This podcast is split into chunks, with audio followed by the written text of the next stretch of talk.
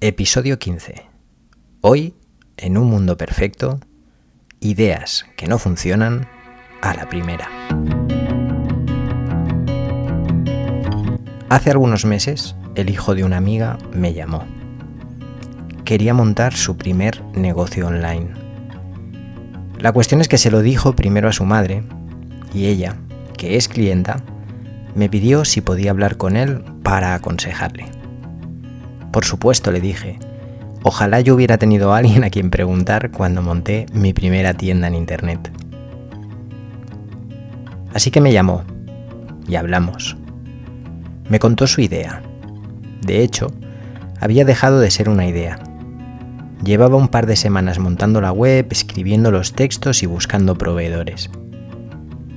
No lo había hecho nunca, pero para eso existe YouTube hay pocas cosas que no puedas aprender a hacer buscando información en Internet.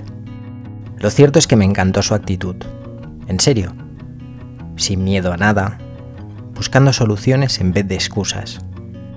Estaba decidido a conseguirlo.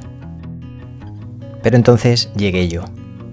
El aguafiestas, el cortarrollos, el que dice cosas que muy pocos quieren escuchar. Le hice dos preguntas. La primera, ¿Quién es tu cliente? ¿Cómo es? ¿Qué necesita? ¿Qué le gusta? La segunda, ¿por qué crees que tu cliente querría comprar en tu tienda? ¿Cuál es esa propuesta de valor, aquello que solo tú aportas y que no hacen ya las otras 20 tiendas que venden lo mismo desde hace más tiempo? Porque está muy bien tener una web bonita, unos buenos productos y todas las ganas del mundo pero lo importante de verdad son tus clientes y en ellos no has pensado todavía. Finalmente lanzó la tienda. No funcionó, pero no fue culpa suya. El problema fue que solo pensó en su idea, en su producto, en su web, tanto que se le olvidó pensar en las personas que iban a comprarle. Parece algo obvio, ¿verdad? Pero te diré algo. La mayoría de negocios en Internet fracasan por pensar más en ellos mismos, en su idea, que en sus clientes. Meses más tarde volvimos a hablar, esta vez con una idea nueva, construida a partir del cliente y no al revés.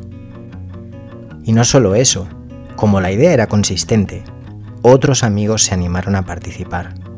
Ya no estaba solo, ahora eran tres con un objetivo común, crear algo que los demás quisieran comprar no solo algo que ellos quisieran vender.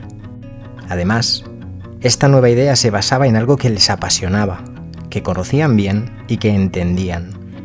Y como lo entendían, les resultaba mucho más fácil entender a sus clientes. Esta vez invirtieron menos recursos en tener una web bonita. Tampoco perdieron tanto tiempo tratando de tener mil productos en venta.